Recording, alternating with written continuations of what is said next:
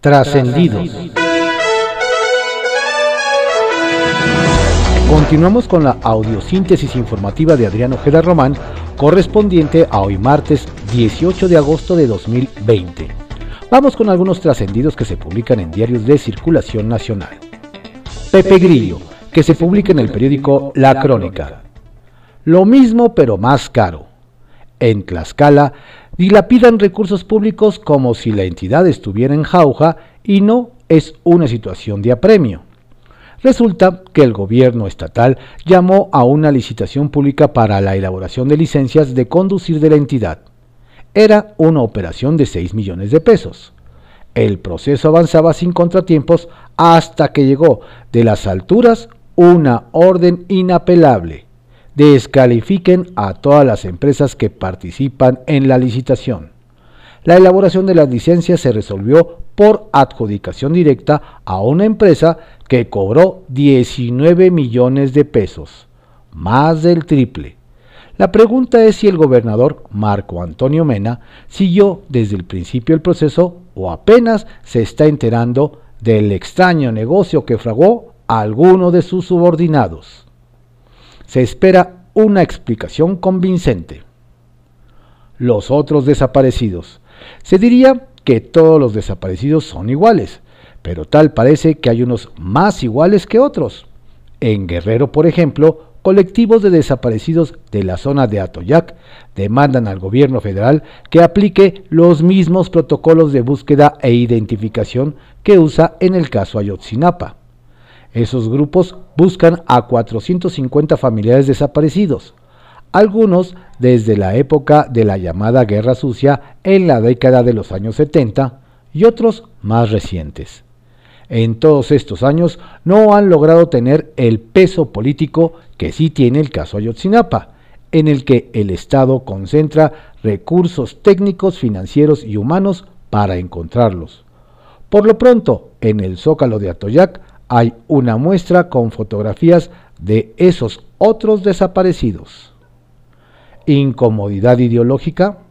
Hora después de ponderar ante la prensa la vacuna que investiga la Universidad de Oxford, produce AstraZeneca y financia el, la Fundación Slim, el presidente López Obrador se declaró listo para aplicarse la vacuna rusa.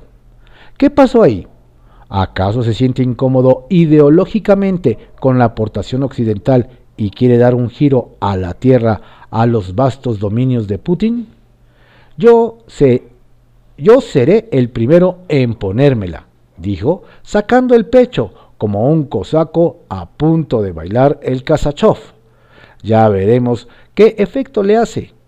La OMS dijo que apenas está intentando entender el producto y conocer a qué pruebas se sujetó antes de registrarla, porque se conoce muy poco, casi nada. Una cosa es inobjetable. Ningún científico neoliberal estudió en la Universidad rusa. Tal vez sea por eso. Se verán las caras. Los integrantes del gabinete presidencial y los gobernadores de los estados se verán las caras mañana en San Luis Potosí o se verán las mascarillas. Será la primera reunión presidencial de la CONAGO con el gobierno desde marzo cuando comenzó la Jornada Nacional de Sana Distancia. Hay muchos temas en espera de ser tratados, comenzando por los urgentes relacionados con la pandemia y los de fondo sobre el nuevo pacto fiscal. Lo importante es que se junten y limen asperezas, que hay demasiadas. En San Luis Potosí estará presente el subsecretario López Gatel, que se mantiene en su cargo y que dará desde allá su acostumbrada conferencia a las 7 de la noche. Confidencial, que se publica en el periódico El Financiero. Arrancará el Congreso con sana distancia aunque anticipan que no habrá mayor problema para la instalación de la mesa directiva en ambas cámaras del Congreso, lo que sí es un hecho es que el arranque será solo a medio vapor. La Junta de Coordinación Política en San Lázaro acordó que el 31 de agosto los diputados acudirán en tandas de 50 para respetar la sana distancia, solo para elegir e instalar la presidencia de la Cámara de Diputados y el primero de septiembre solo asistirán la mitad de diputados y senadores para instalar el Congreso General y por ello solo la mitad recibirá el segundo informe del Ejecutivo. Para ello se habilitarán espacios en, el salón de sesiones para que haya distanciamiento y evitar más contagios entre los legisladores. Ceden a peticiones de govers rebeldes quien parece que se tuvo que meter de lleno a la organización de la reunión AMLO con AGO del próximo miércoles fue la secretaria de Gobernación Olga Sánchez Cordero. La funcionaria ayer dio a conocer que en San Luis Potosí sí se tomarán en cuenta las peticiones de los gobernadores rebeldes, pues se hablará sobre participaciones federales, economía, educación, salud, gobernabilidad y función pública.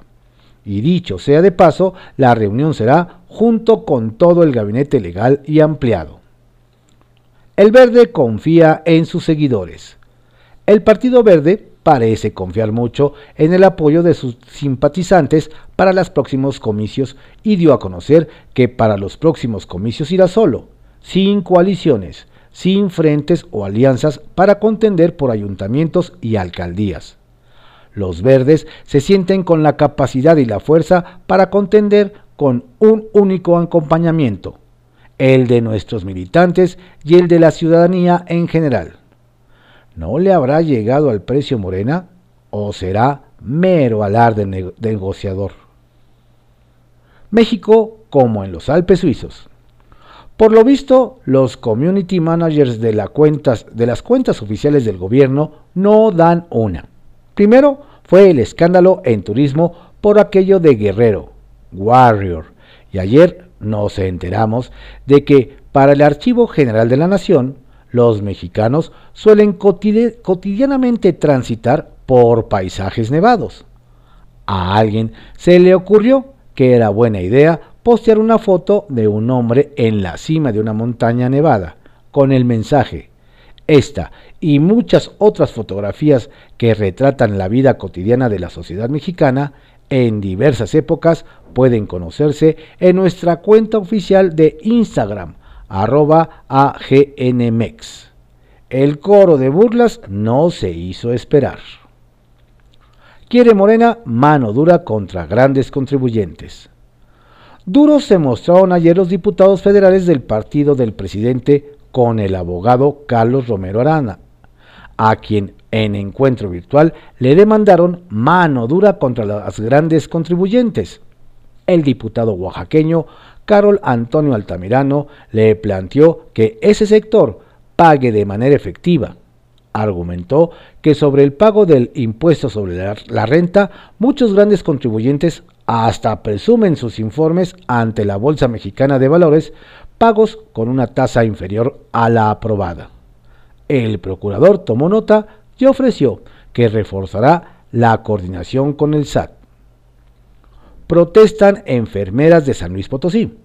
En su segundo día de trabajo en el Hospital de Soledad en San Luis Potosí, la enfermera Josefina Vázquez se indignó con sus jefes cuando supo que su salario por atender a pacientes con COVID-19 sería de 2.400 pesos por mes, pagados por un outsourcing.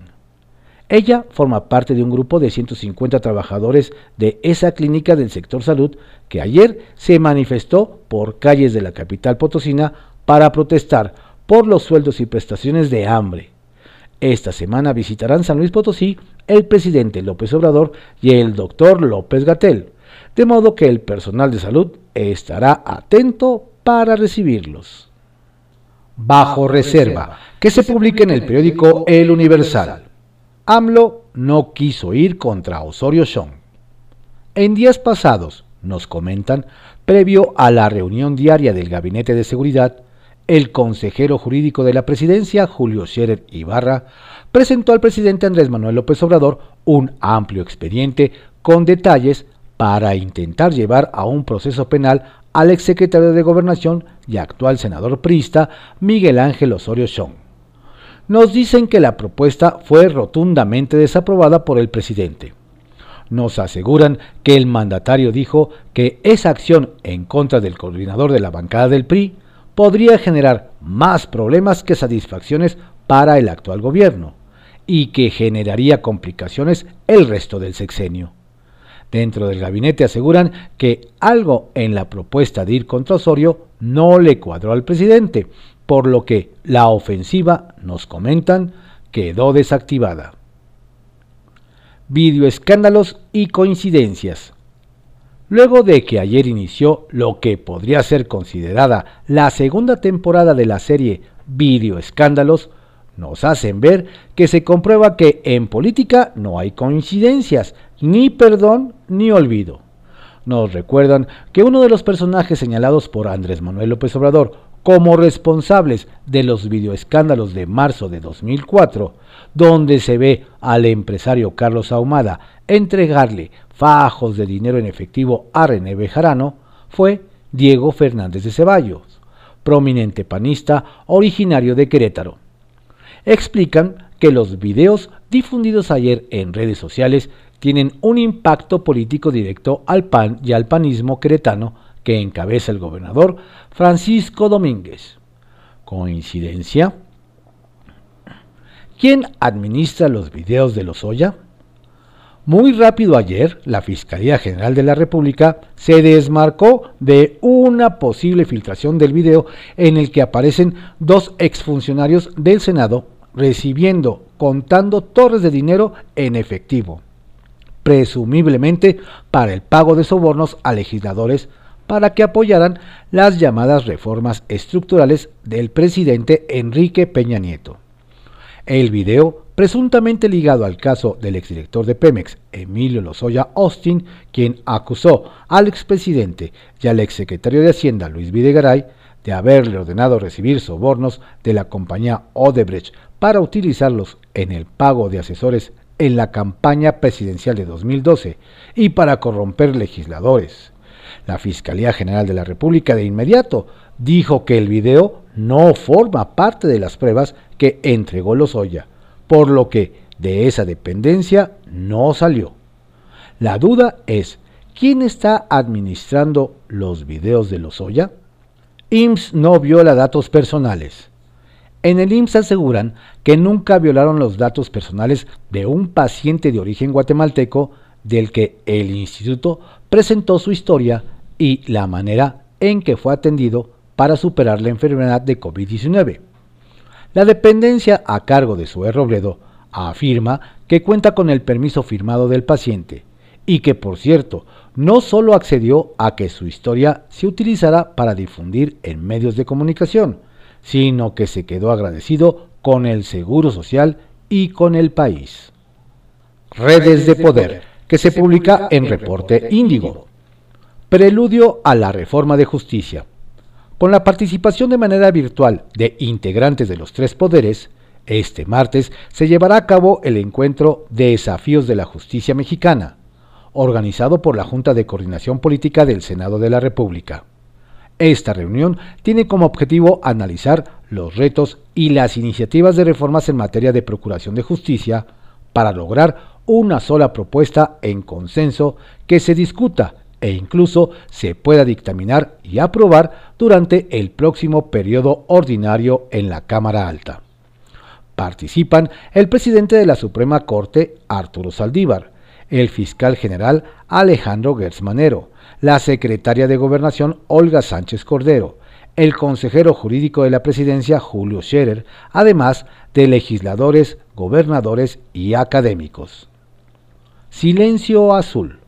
Tras la publicación de un video en donde se aprecia la entrega de millones de pesos en efectivo a Rafael Jesús Carabeo Opengo, exsecretario técnico de la Comisión de Administración del Senado, y en donde también aparece Guillermo Gutiérrez Vadillo, quien trabajaba para la fracción parlamentaria del PAN, la gran mayoría de los panistas prefirieron guardar silencio a pesar de que las solicitudes de una postura llegaron por todos lados.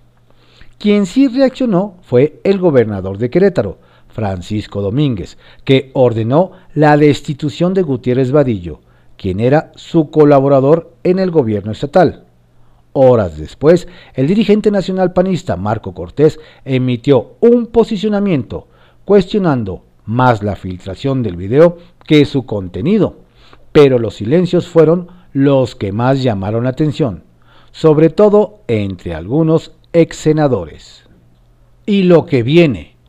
Ahora resulta que nadie sabe quién ni por qué motivo se filtró el controvertido video, ni si está relacionado con el caso Lozoya ni si es alguna prueba concreta. Lo que sí se sabe es que muy seguramente este tipo de audiovisuales se podrían ir filtrando en las próximas semanas y la lista de personajes en pantalla también podría irse ampliando. Así que esto no ha hecho más que comenzar. Atentos. Estos fueron algunos trascendidos que se publican en diarios de circulación nacional en la audiosíntesis informativa de Adrián Ojeda Román, correspondiente a hoy, martes 18 de agosto de 2020. Tenga usted un estupendo día, por favor cuídese, cuide a su familia. Si no tiene que salir, quédese en casa.